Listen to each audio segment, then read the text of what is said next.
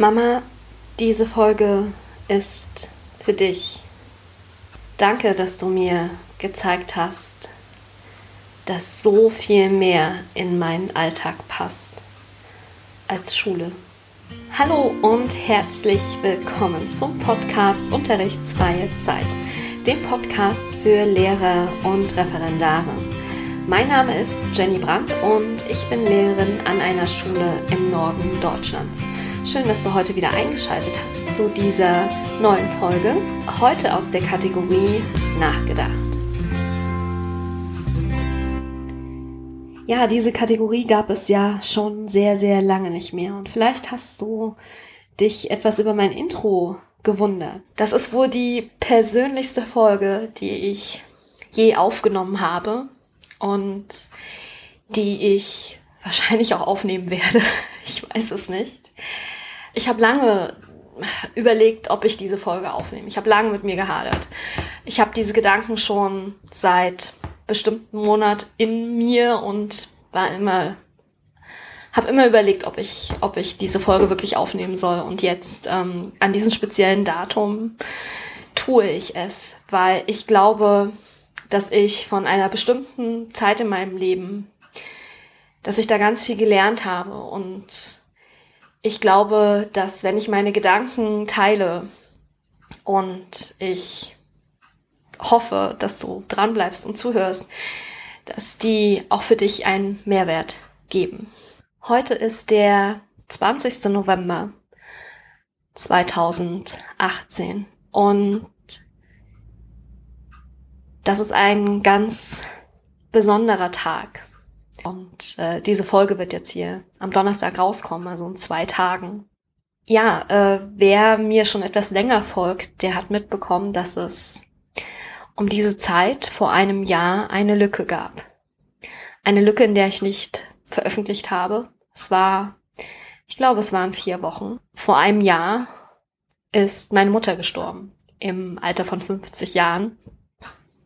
Meine Mutter war eine wirklich besondere Frau und äh, es würde viel zu lange dauern, von ihr zu erzählen in diesem Podcast. Und darum soll es auch gar nicht gehen. Es soll nicht, ähm, auch wenn ich natürlich heute ganz besonders an sie denke, ja, möchte ich heute nicht ähm, von meiner Mutter erzählen, sondern von dem, was sie mir in der wohl schwierigsten Zeit in meinem Leben gelehrt hat mich in der Zeit, in der sie ja im Sterben lag, in der es ihr schlecht ging.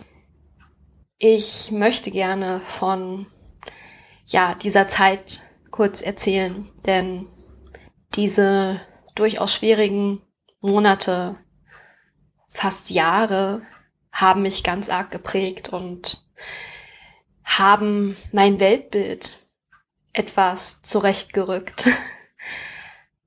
Und ich möchte einfach nur darüber sprechen und ähm, denke, dass vielleicht, ja, dass dem einen oder anderen es auch als Inspiration dient, über seinen Alltag, über sein Leben, über den Stellenwert von Schule in seinem Leben nachzudenken.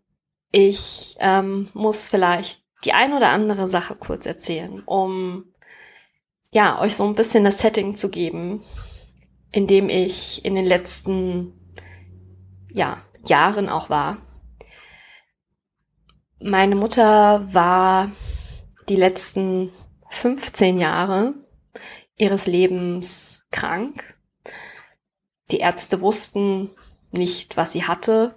Es gab immer wieder, ja, Ansätze für Krankheiten. Ähm, es wurde immer wieder versucht, ja, was zu finden und ähm, dem Kind, sage ich jetzt mal, einen Namen zu geben.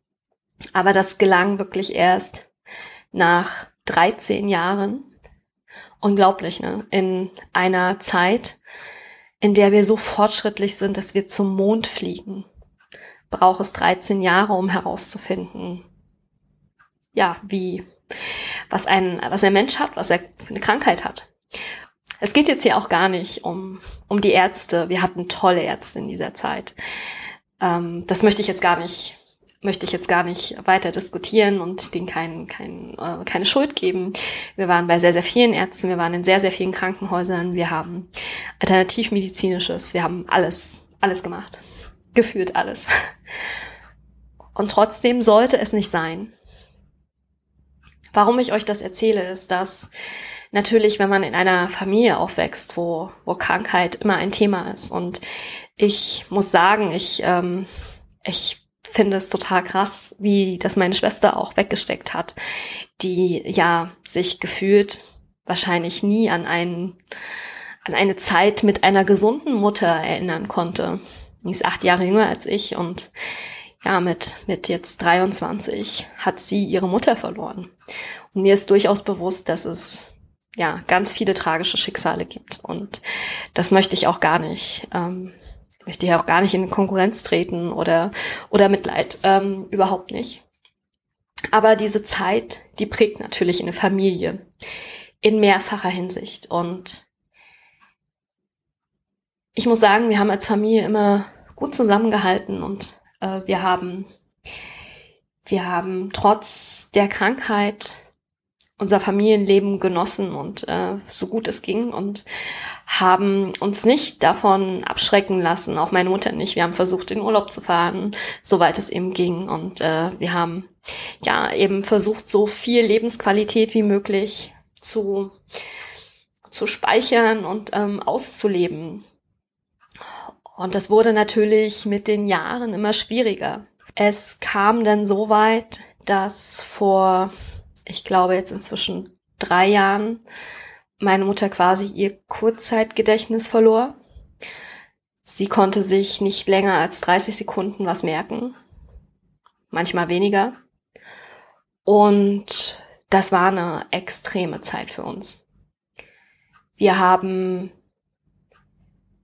ja, äh, ich, ich weiß nicht, ob sich das jemand vorstellen kann, wenn man alle 20, 30 Sekunden die gleiche Frage hört und die gleiche Frage beantwortet.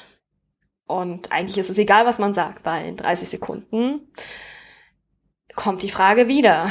Und das ist nicht so lustig, wie es hier in dem Film 50 erste Dates oder so ist. Ne? Das, das ist Realität. Und das bringt einen an jeden Tag an die Grenzen ich habe gar nicht mehr zu Hause gewohnt und es hat mich trotzdem an die Grenzen gebracht, wenn Mama hier war und uns mich besucht hat. Ähm, es gab eine Zeit, wo, wo Papa auch Abstand brauchte und wo, wo ich gesagt habe, okay, ich nehme sie jetzt hierher, obwohl ich jeden Tag in die Schule gegangen bin. Und es war natürlich auch ähm, im normalen Schulalltag eine absolute Herausforderung, wenn man dann aus der Schule kam und ähm, ja, Mama hat sich gefreut, sie war zum Besuch hier, hat ihre Tochter besucht und äh, man selber kommt ja fertig aus der Schule, muss auch noch vorbereiten und etwas tun und machen und ja, und dann fordert jemand so viel Aufmerksamkeit. Man möchte die Zeit natürlich auch miteinander verbringen. Es stand damals nicht zur Diskussion, dass sie sterben würde. Und deswegen dachten wir, wir müssten einfach damit leben. Das ging ungefähr ein halbes Jahr so. Und dann kam sie ins Krankenhaus. Wir haben eine Möglichkeit gefunden, wie dieses Gebilde, was eben diese, diese Symptome verursacht hatte, wie das entfernt werden konnte. Das ist eine, ja, lange Geschichte. Und sie war jedenfalls in einer Stadt in der Nähe von mir, was heißt Nähe, eine Stunde entfernt, also in Hamburg, ich kann es ja sagen, in Hamburg im Krankenhaus und meine Familie wohnt aber eigentlich in Sachsen-Anhalt. Das heißt, ich war über sechs Wochen, wo sie da im Krankenhaus lag und wo es ihr wirklich nicht gut ging und wo wir mehrfach dachten, dass wir eine schwerst behinderte Frau mit nach Hause nehmen, war ich hier der einzige Ansprechpartner. Ich bin von der Schule gekommen, bin ins Krankenhaus gefahren, habe mit den Ärzten gesprochen, weil sie konnte ja mir auch nichts erzählen, was jetzt los war und wie es jetzt weitergeht und habe sie besucht, weil eben ja äh, es für Familienangehörige aus Sachsen-Anhalt natürlich schwierig war, hier in den Norden zu fahren, einfach mal so, um jemanden im Krankenhaus zu besuchen. Also habe ich wirklich versucht, so oft wie möglich ins Krankenhaus zu fahren. Und das hat mich wirklich an meine Grenzen gebracht ähm, ich kam dann nach Hause, bin natürlich noch in den Feierabendsverkehr ähm, Hamburger Raum gelandet und bin dann 21 Uhr nach Hause gekommen, habe mich dann noch hingesetzt und Unterricht vorbereitet und korrigiert und das war eine schwierige Zeit. So schwierig wie diese Zeit war, so hat sie mir aber auch gezeigt, was ich leisten kann.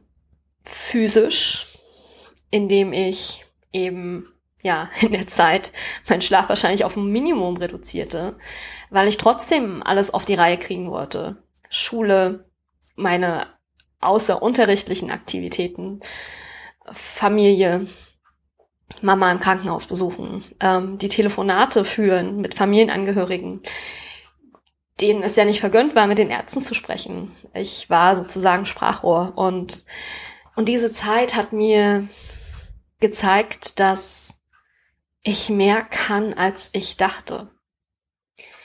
Ihr müsst euch vorstellen, dass vorher, ja, habe ich quasi für die Schule gelebt. Natürlich äh, gab es Ferien und natürlich gab es auch äh, Zeiten, in, in dem ich mit Freunden unterwegs war oder so. Darum geht's nicht. Sondern ich habe wirklich ganz viel Zeit in Schule investiert. Ich habe ganz viel Zeit in Unterricht investiert.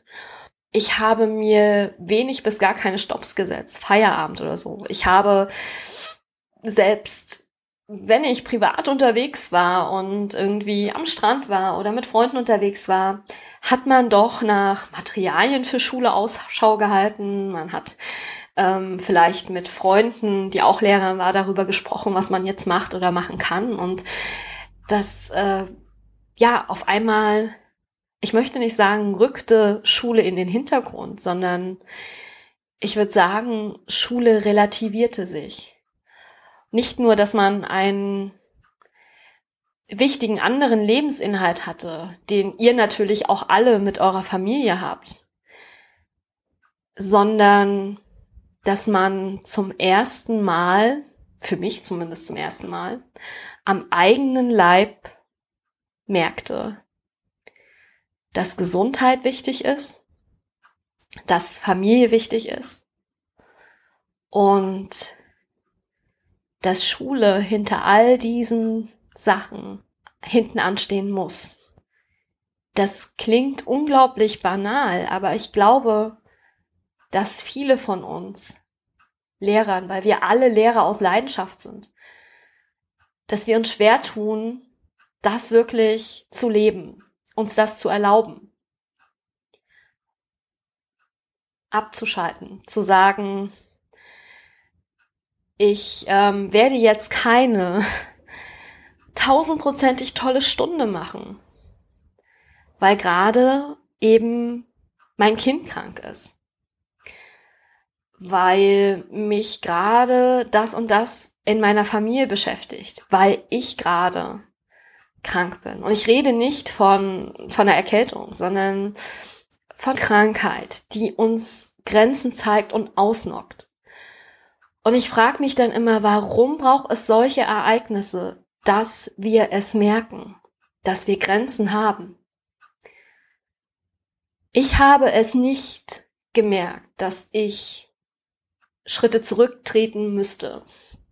Ich habe es in dieser Zeit oder vor dieser Zeit nicht gemerkt, dass alles, was ich in Schule mache, relativ ist und nicht der Nabel der Welt. Und ihr könnt mich jetzt naiv nennen, aber das war so. Und ich glaube, dass noch nicht einmal diejenigen von euch, die Mütter und Väter sind, davor gefeit sind, dass ihnen das nicht auch passiert. Dass man aus Zeitgründen, aus Not sagt Kind ne? oder wer auch immer, ich habe jetzt keine Zeit zu spielen. Dass man von Familiengeburtstagen eher geht. Und wenn es der 70. Geburtstag von Oma und Opa ist oder der 80 oder erst gar nicht hingeht, weil man das Gefühl hat, die Zeit ist nicht da. Man sollte ja noch das und das machen. Oder die unter euch, die im Referendariat sind. Ich glaube, ihr kennt das Gefühl so gut, dass euch die Zeit davonläuft. Und dass so viele Sachen auf euch einprassen, dass ihr das Gefühl habt, ihr könnt nicht mehr so viel Zeit mit eurer Familie verbringen. Ihr könnt nicht mehr dies und das jetzt für euch tun, für eure Gesundheit tun. Ihr könnt nicht mehr zum 80. Geburtstag von Opa gehen. Weil ja der Unterrichtsentwurf noch ansteht, weil ja die Hausarbeit noch zu Ende geschrieben werden muss. Und das ist traurig. Denn wir merken immer dann, wenn die Zeit nicht mehr da ist, dass man doch mehr Zeit hätte verbringen sollen. Mit Personen, mit, ja, Tätigkeiten. Und das meine ich mit relativieren. Ich bin jetzt fast in dem Alter, in dem Mama krank wurde und wo sich für Mama alles verändert hat. Sie konnte dann irgendwann nicht mehr arbeiten gehen. Sie ja, konnte die Tätigkeiten, die sie gerne machte, nicht mehr tun, nicht mehr reisen. Und wie lange schieben wir Sachen auf und sagen, nach dem Referendariat wird es besser, nach dem ersten Jahr wird es besser, nach dem zweiten Jahr habe ich wieder mehr Zeit. Wann wollt ihr euch die Zeit nehmen, wenn nicht jetzt? Es könnte sein, dass es diese Zeit nie mehr geben wird. Und das klingt jetzt dramatisch und vielleicht, ja, ist das auch so, dass nun angesichts ihres Todestages so diese Gefühle in mir hochkommen und ähm, ich einfach nur denke, ein Arbeitsplatz sollte bei all der Leidenschaft, die wir empfinden, für unseren Job, für unsere Berufung, weil es ja kein Job ist, sondern eine Berufung ist. Und ich glaube, dass auch viele das so empfinden, sollte trotzdem nur ein Teil des Lebens sein und nicht das Leben. Wir können beides. Da bin ich mir sicher. Und ich habe in dieser Zeit, in der es Mama schlecht ging und in der ich zum Krankenhaus gefahren bin, mehrfach die Woche, in der ich mich ähm, um sie hier zu Hause bei mir gekümmert habe, mit ihrem nicht vorhandenen Gedächtnis. Ich habe gemerkt, es geht beides und es geht auch beides aus Leidenschaft. Ich muss nicht das eine gegen das andere eintauschen und es sollte nicht so sein. Ich glaube, dass es viele von euch da draußen gibt, die das schon toll hinbekommen. Und ich würde mir wünschen, dass ihr eure Tipps und Tricks hier drunter teilt und sagt, was eure Erfahrungen waren. Vielleicht habt ihr das auch nicht von Anfang an her hinbekommen. Vielleicht ähm, gab es auch ein einschneidendes Erlebnis, das euch gezeigt hat, dass ihr beides könnt und dass das eine, nämlich der tolle Lehrer sein, sich nicht ausschließt mit Familien, Menschsein, Mutter sein, ähm, tolle Großmutter sein oder was auch immer. Vielleicht hast du dich jetzt so ein bisschen ertappt gefühlt. Vielleicht bist du auch eine der Lehrerinnen oder Lehrer, Referendare, die ja ähm, ganz, ganz viel Zeit in Schule investieren. Und das soziale Leben oder auch die eigenen Bedürfnisse zurückstellen. Dann hoffe ich, dass diese Folge die Inspiration bieten konnte. Ich habe einen Wunsch. Alle, die bis hierher zugehört haben und jetzt sagen, okay, ich möchte daran was ändern. Ich möchte nicht mehr nur für Schule leben. Ich möchte eine andere Relation in meinem Leben haben. Vielleicht hast du die Möglichkeit, schon ganz schnell etwas zu ändern, indem du ja, eine tolle Zeit mit deiner Familie verbringst, indem du für dich selbst Freiräume schaffst. Vielleicht ist es aber auch so, dass du sagst, ja, ich verrenne mich in Arbeit, weil ich vielleicht gar keine Sache habe, für die ich neben der Schule so sehr brenne, dass ich sie in mein Leben als feste Größe einplanen kann oder möchte. da möchte ich eine Lanze hier brechen für, für die Vereinsarbeit. Vielleicht gibt es irgendetwas da draußen, wofür du dich engagieren möchtest.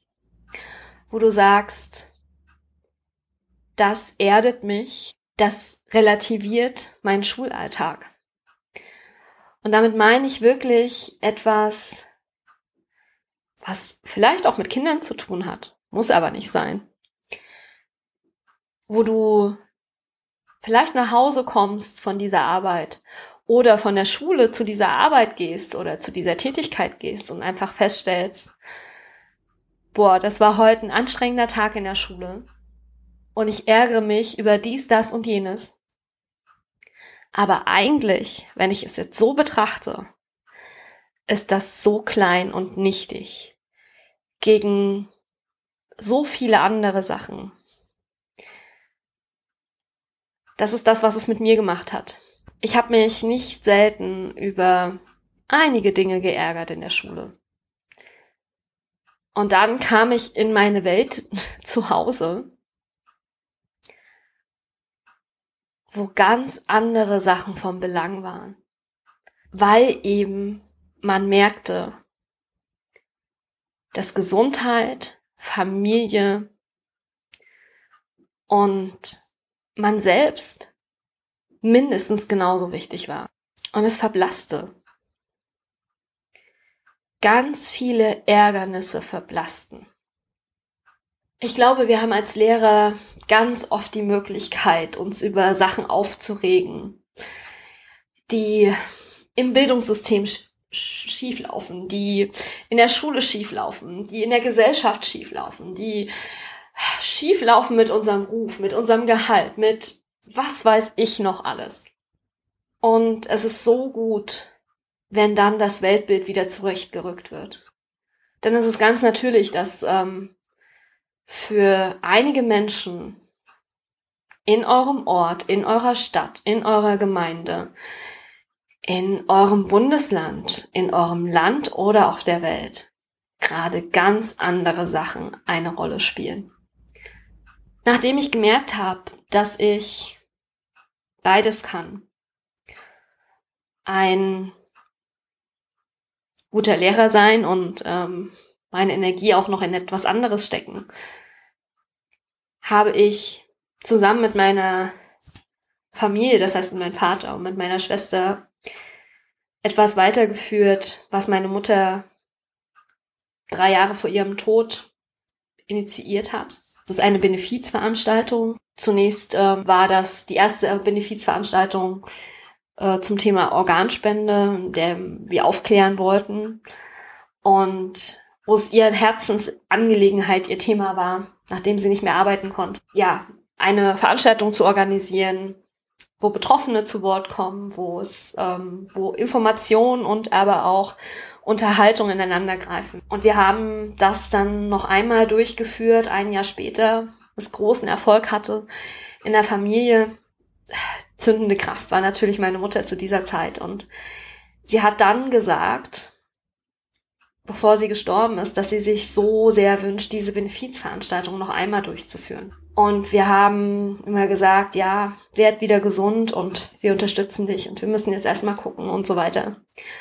Und dann ist sie gestorben und uns war klar, bei all dem, was wir natürlich auf dem Schirm hatten und ähm, an Trauer hatten, war es uns wichtig, eben diese Trauer auch umzuwandeln in, in Tatenkraft. Und obwohl wir alle Jobs haben und sehr eingespannt sind mit all dem, was wir machen, haben wir uns entschlossen, diese Veranstaltung für Mama an ihrem Geburtstag, sie 52 geworden wäre, durchzuführen am 8. Dezember. Und wir haben jetzt wirklich dieses letzte Jahr auch genutzt, um an dieser Veranstaltung zu arbeiten und die zu initiieren, Kontakte zu knüpfen und ja, ähm, unser großes Ziel ist es eben, mit dieser Veranstaltung in die Forschung investieren zu können, sodass Autoimmunkrankheiten demnächst schneller diagnostiziert werden können, schneller behandelt werden können. optimaler behandelt werden können, erfolgreicher behandelt werden können. Und das soll jetzt hier auch keine Werbung sein, also deswegen sage ich jetzt hier auch keinen Namen und so weiter. Wen, wen das wirklich interessiert, der kann mich auch gerne anschreiben. Ich möchte euch nur dazu aufrufen, beziehungsweise erstmal bewusst machen, dass ihr noch mehr könnt. All unsere Tage haben nur 24 Stunden und da muss, und das weiß ich als jemand, der sich mit Organisation beschäftigt, ähm, so viel natürlich rein.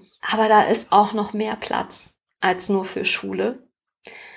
Und vielleicht die eigenen Belange und ähm, vielleicht auch mehr Platz als für die eigene Familie, nämlich noch für andere Familien, für andere Kinder, für andere Menschen. Und ich würde mich einfach freuen, wenn du aufgrund dieser Podcast-Folge darüber nachdenkst, ob du dein Weltbild vielleicht etwas zurechtrücken kannst. Ob du Relationen in deinem Alltag hast. Ich würde mich freuen, wenn du dir Gedanken darüber machst, ob vielleicht noch für etwas anderes Zeit ist als für Schule. Für einen Verein, für eine Tätigkeit in der Nachbarschaft, für irgendetwas. Ich bedanke mich bei dir, wenn du bis hierher diese Folge gehört hast. Es lag mir sehr am Herzen. Und